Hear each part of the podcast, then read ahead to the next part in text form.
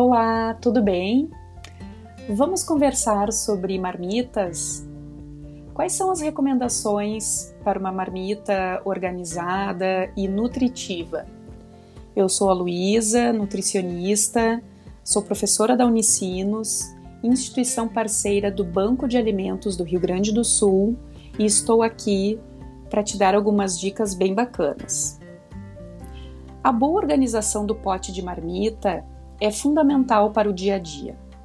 Apesar de ser uma atividade super simples, ela também requer organização, pois assim garante que os alimentos estejam nas melhores condições na hora da refeição.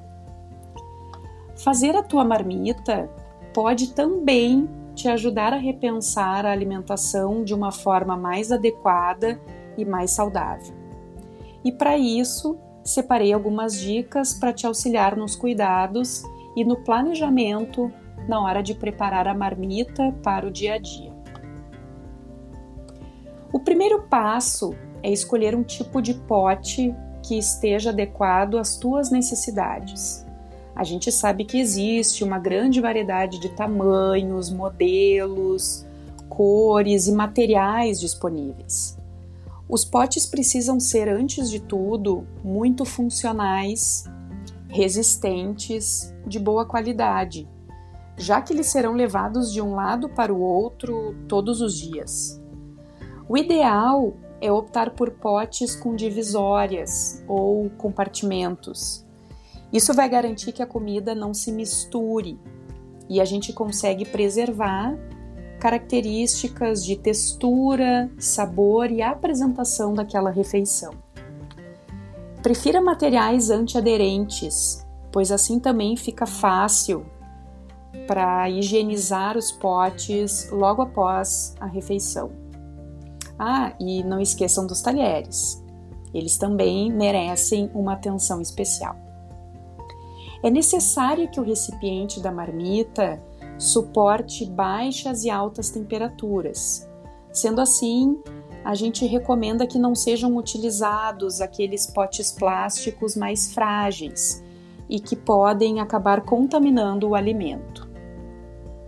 O formato também é super importante. Pense em como você transportará o seu pote e aonde vai deixá-lo durante o dia.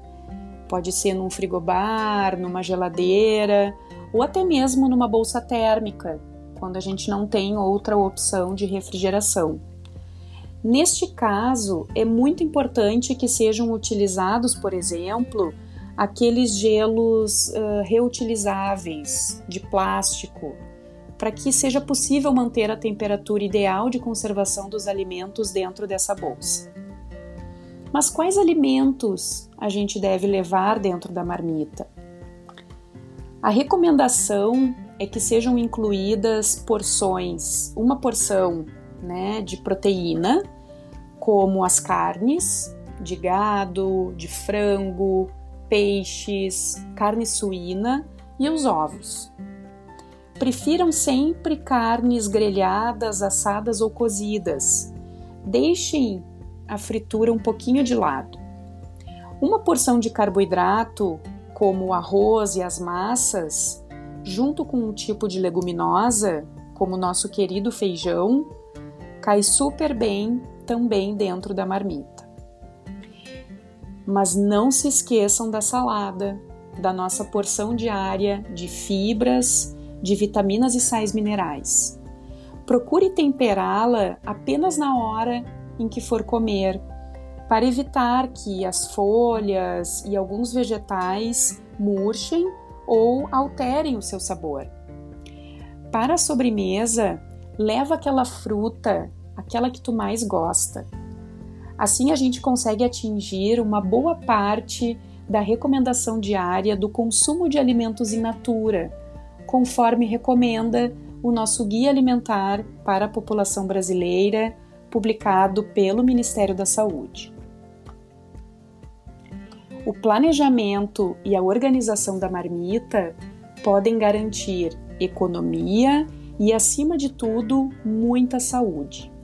Gostou das dicas? Eu espero que sim. Até a próxima!